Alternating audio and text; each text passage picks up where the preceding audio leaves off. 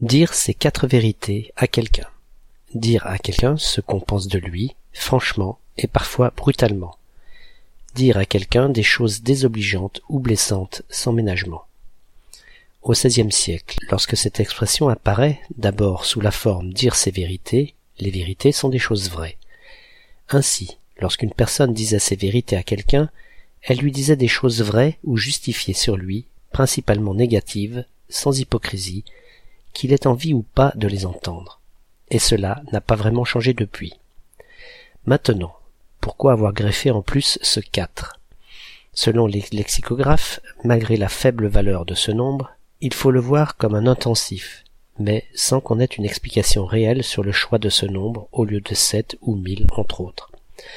On peut toutefois noter que ce 4 est utilisé dans de nombreuses autres expressions couper les cheveux en quatre, faire ses quatre volontés, se mettre en quatre, ne pas y aller par quatre chemins, et que ce choix est probablement lié à des choses immuables comme les quatre membres de l'homme, les quatre saisons, les quatre points cardinaux.